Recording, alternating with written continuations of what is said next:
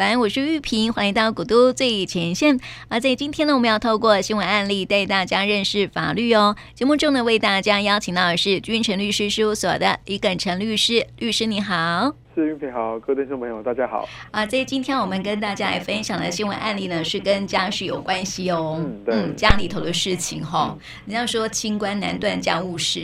对，而且过年之后呢。会比较多的家事问题哦，真的哈、哦。我们来看一看哦，新闻里头发生什么事情哦。嗯、首先呢，是一个呃 PO 在匿名公社的一个鬼故事。嗯 他是网友分享的自己的鬼故事哈。他说呢，自己结婚十年哦，不跟公婆住在一起，相处还算和谐。那么因为家族呢有双胞胎的基因哦，所以他三胎就生了五个男孩哦。那么丈夫是排行老三，他有一个大姑跟三个小姑哦。那么三个小姑呢都生女儿，就大姑结婚的时候呢说不生。那他说呢，他大姑啊每次看到他跟小姑们怀孕生子，总是会说生孩子很痛啊，养孩子很花钱呐、啊，还会牺牲自己的生活品质跟。自由哦也常常跟他们炫耀说呢，自己啊去哪个国家啊度假啦，去哪里玩呐、啊？但是呢，大姑最近后悔了哦，啊，四十五岁的她哦，多次试管失败，因此呢，要公婆去向原坡要小孩哦。那公婆呢，就在今年除夕夜哦，要求原坡夫妻啊把小儿子过继给大姑。那么原坡跟丈夫都是坚决反对哦。结果呢，一顿年夜饭不欢而散，而且呢，大姑跟公婆则是开始情绪勒索哈，今天想办法给原坡难堪哦，真的。是嗯，家事很难，很难处理。故事这样，对对对，这是嗯蛮奇怪的故事哈。好，我们来看看哦，这个从这个故事当中啊，我们来了解一下哈，这个过继啊，这个还有收养哈，在法律上面有什么样的规定呢？嗯呃，因为新闻里呃新闻里面有提到说要过继嘛，那一般过继就是我们在法律上要真正成为别人的小孩，我们台湾的法律就是你要去办这个收养。那一般收养的话，就是说。呃，我们民民间虽然叫过继啊，但是法律上有效力的叫做收养了哈。嗯、那你可能为了传宗接代或是照顾遗孤的一些原因去做收养了哈。那我们民法的规定里面，就是亲戚间的收养它有范围的限制哈，就是你收养的人跟这个被收养的人哈，在旁系血亲六亲等以内哈，还有就是旁系姻亲五亲等以内。辈分相当，你才跟才可以跟法院申请收养哈。如果超过这个亲等范围的话，那就必须透过媒合机构啊。好，嗯，那这个亲等的计算，就是以这个新闻案例来讲的话，他是要收养他这个算是小姑的小孩，那应该是没有超过这个亲等，因为他们这样的亲等大概是四个亲等以内啦，所以是在法律的亲等范围以内。所以如果真的要收养的话是可以的，对，但是要双方有这个这个。同意才可以啦，哈，意愿才可以。对，那我们现在哈，就是小朋友的收养，现在是比较严格的哈，就是除了刚刚讲的，要民法规定这个亲等以内的收养才可以哈，就是旁系血亲六亲等，姻亲旁系姻亲在五亲等以内啊，辈分要相当才可以，或者是说你夫妻是呃收养对方的小孩哈，对方可能是有这个小孩，然后再跟你结婚的哈，你要收养对方小孩那也是可以的，不然的话呢？都一定要经过媒合机构。现在对未成年人的收养都是比较严格的，就是要保护小朋友。嗯、对，那如果你是大人的话，那当然就不需要，只要你们双方合意就可以了。这样子，对，对是。那有什么样的条件跟流程吗？嗯，就是你收养的人，你要比被收养的小朋友，就像刚刚那个新闻案例，就是你还是要年长于他二十岁。好啊，法律认为说这个可能你你要成年会比较好啦，而且你要比他年长二十岁以上。心智上或许会比较成熟一点，这样子，嗨。那如果说是夫妻共同夫妻共同收养的话，哈，就是呃，只一方长于被收养被收养人二十岁以上就可以了，哈。那呃，他的条件比较轻宽松一点的，哈。然后再就是一个人呢，不能同时被两个人，不能同时当两个人的这个养子女，不能说我被 A 收养又被 B 收养不行，除非 A、B 他们是夫妻，哈。嗯。对，那这个。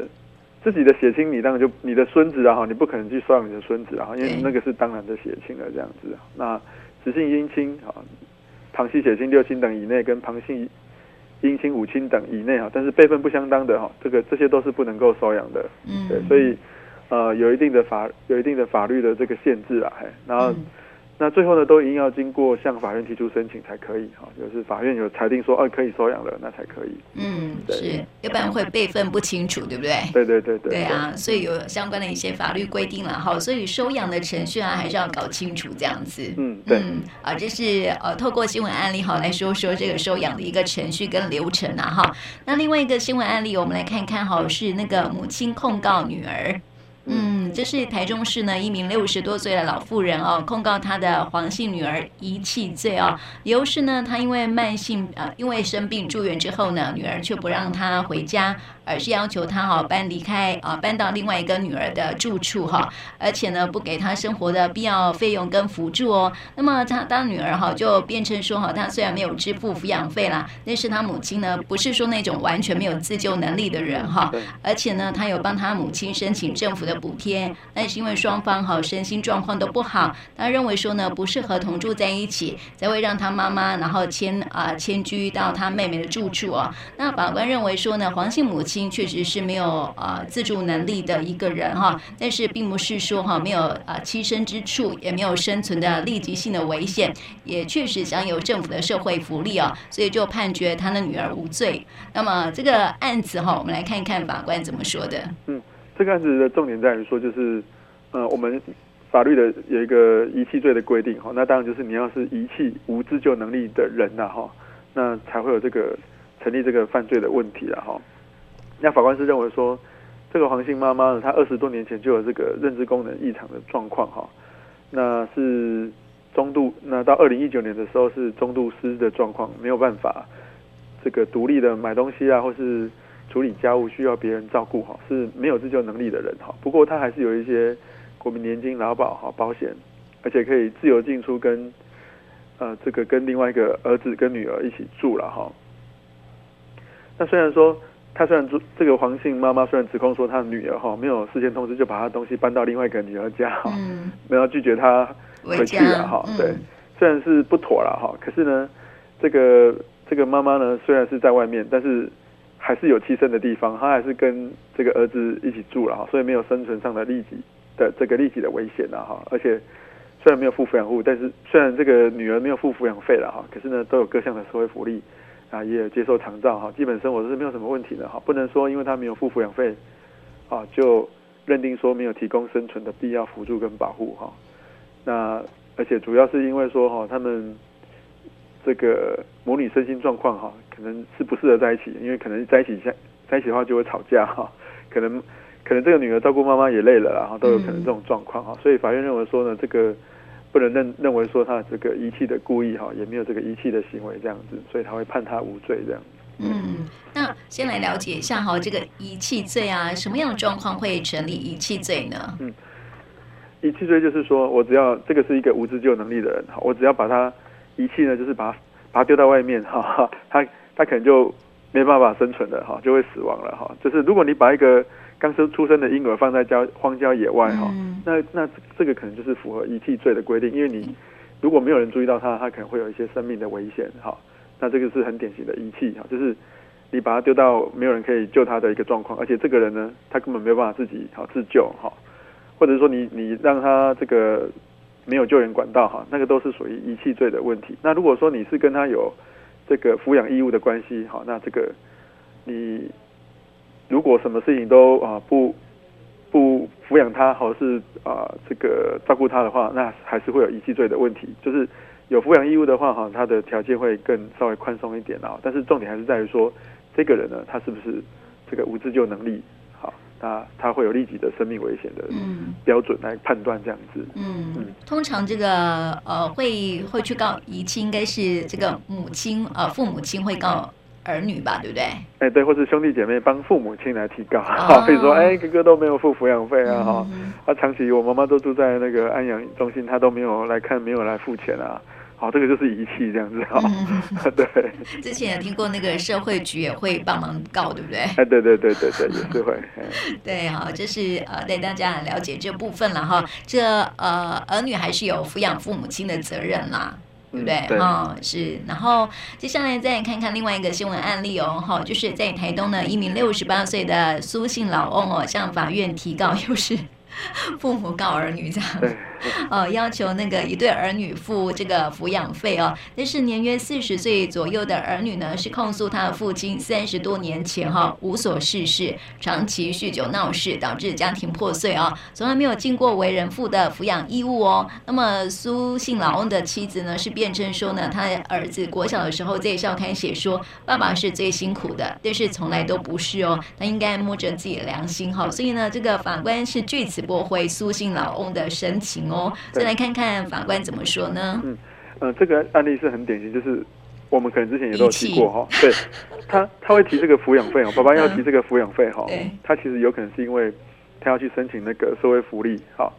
然后呢，社会局一查说，哎，你的子女都成年了，你要先跟你的子女要抚养费啊，要不到呢再来跟我要要这个请补助这样子。好，所以这个苏姓老翁也有可能是这种状况底下。不得不对他的子女去提高了 哈，对，那一旦提高哈，最常最常来当证人的就是妈妈，因为最清楚小朋友的照顾状况了哈。那这个苏姓老翁在法庭呢，他有承认说哈，他的确有打过他的小孩跟儿女啊，可是没有长期喝酒闹事的状况了哈，而且之前都有付抚养费啊哈，有这些情形啊哈。可是呢，他的太太说哦，他根本没有照顾到小孩啊，长期没有工作，没有收入，还酗酒啊。这个还对他们语言与暴力，拿不到钱还会打人这样子，而且把小孩关起来不让他们去读书，还叫小孩子去买酒。哦，对啊，长期都是这个这个妈妈呢去工厂上班，然后晚上回来照顾小孩。好啊，虽然他的小朋友呢 在国小的时候在校刊写说说校刊里面写过文章说啊爸爸是最辛苦，可是其实根本都不是啊。所以法官就认为说哈，这个结婚之后说他他们有两个小朋友了啊，可是这。两个小朋友成长过程当中，都是这个这个老翁的太太哈，一个人独自抚养这个小朋友，还有工作，他根本都没有付抚养费了哈。而且呢，这个在这女儿十一岁，儿子九岁的时候，他们都搬到花莲去了，长期都没有跟这个他的子女同住啊哈。所以这个书信老翁根本就没有正当理由去没有尽到这个。保护教养的义务，而且是情节很重大的哈，嗯、所以你现在要他们来付抚养费哈，这是一点都不公平。对 对，所以法院就是说啊，子女子女呢不用对这个老翁付抚养义务这样子。嗯，对。所以来了解一下哈，有什么样的情况啊，可以呃减免抚养的义务呢？嗯，当然前提就是说谁有抚养义务了哈。嗯、我们一般有抚养义务的话，就是啊、呃、这个夫妻之间哈，夫妻夫妻之间都有抚养义务，就是你对太太。或是你对先生呢，都有彼此都有抚养的义务了哈，嗯、所以夫妻关系结合，双方会有抚养义务哈。嗯。然后你的小朋友哈，这个你对他有抚养义务哈。那当你老的时候，小朋友对你也有抚养义务。所以直系血亲的被亲属、尊亲属，甚至家长兄弟姐妹之间，都会有抚养义务了。但是最优先的当然是最最上面的顺位哈，就是夫妻之间啊，还有你跟子女之间哈，彼此之间的这个抚养义务。那法律上，因为有的时候就是老年化社会来临嘛，哈、嗯，那很多时候这个爸妈哈，可能年轻的时候就是比较没有，挥一缕哈，对，挥一缕，挥一缕哈，这个抛妻弃子，抛家弃子哈，对，啊，你现在老了之后呢，啊，哇，那个要洗肾，或者说啊。这个生活困那个困顿的哈，而且要要直现在想到说啊，我好像有小孩了哈，我 好像有小孩，对，好，对，或者说我跟社社会局申请补助，社会局说没事，因为你有小孩这样子哈，那就只好继续提诉讼，所以这种诉讼越来越多。那后来有一些不公平的状况发生，就是说，哎，法院有判说啊，因为法律没有规定有减免的规定嘛，嗯，所以就是变成说你要去抚养你的爸妈。可是后来法律又设计一个公平的条款，就是。如果我们的爸妈年轻的时候没有真的是照顾到你，好，或者是说对你有这个虐待、重大侮辱，好，或者是一些侵害行为，而且情节重大的话，那是可以免除这个抚养义务的，好，所以法律有设这样的规定了，哈，对。不过哈，另外一个问题就是说，如果你的爸妈哈，嗯，是正常有钱的，哈，你不能说，哎，你赚钱了，你现在应该要给我钱了，哈，你要养我啊，哈，对，在法律上呢。是没有这个规定啊，就是说你有父母亲，他本身财力是够的哈，有自己的财产可以维持自己的生活哈。嗯。那这个孝亲费呢，只是道德上的，对，对，法律上没有这个义务啊。哦。对。所以说，这个如果父母这个经济不予匮乏，这个孩子是不需要付抚养费的。哎，对。哦。所以不用只靠儿女。对。还是要让自己经济独立比较好，对不对？对对对对对。对，所以哈，这个年代就是这样子哦。但是我们法律有规定哦，哈，就是说这个父母亲啊跟儿女哦是负互相负有抚养的义务哦，这是比较清楚的一个部分了哈。那么这个如果哈年啊年轻的时候挥霍一，这个弃儿女跟家庭于不顾哈，这个以后老了也可能要不到抚养费哦，哈。对对对。啊，就是这个本本来就是公平的事情了哈。对。好，我们接下来再看看另外一个新闻案例哦。要在云林县土库镇哈，一对夫妻呢连生了七个孩子，哇。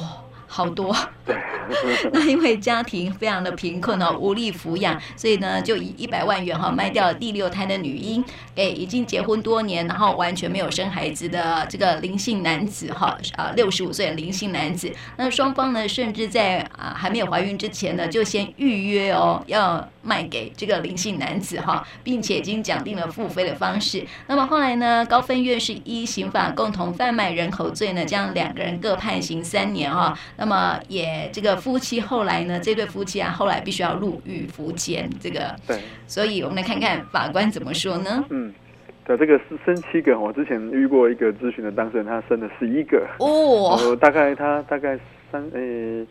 我看应该是大概从二十五六岁就开始生，一生 到三十几岁哦，哇，好好 厉害，每年都生小孩，对，每年生小孩，然后又嗯嗯，好像补助就会蛮多的哦，对，好夸张，嗯，对，那这个这个案例就是说，呃，就是后来有这个案件曝光之后了哈，法院是认定说这对夫妻呢，就是有贩卖这个呃两名子女的这个状况哦，那各判刑五年。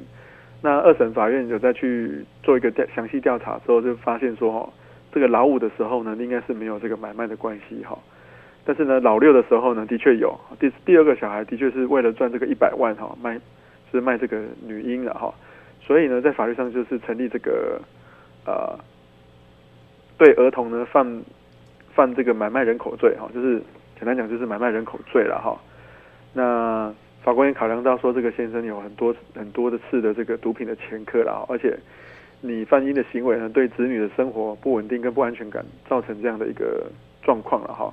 不过考量到说他是因为经济的状况才犯案的哈，所以后来二审的时候呢就改判三年了哈。那全全案就啊、呃、这个他有上诉三审，然后最后最后就定谳了，所以最后呢就是判了这个三年的有期徒刑，夫妻呢两个人都要入狱啊。嗯哦，那孩子怎么办？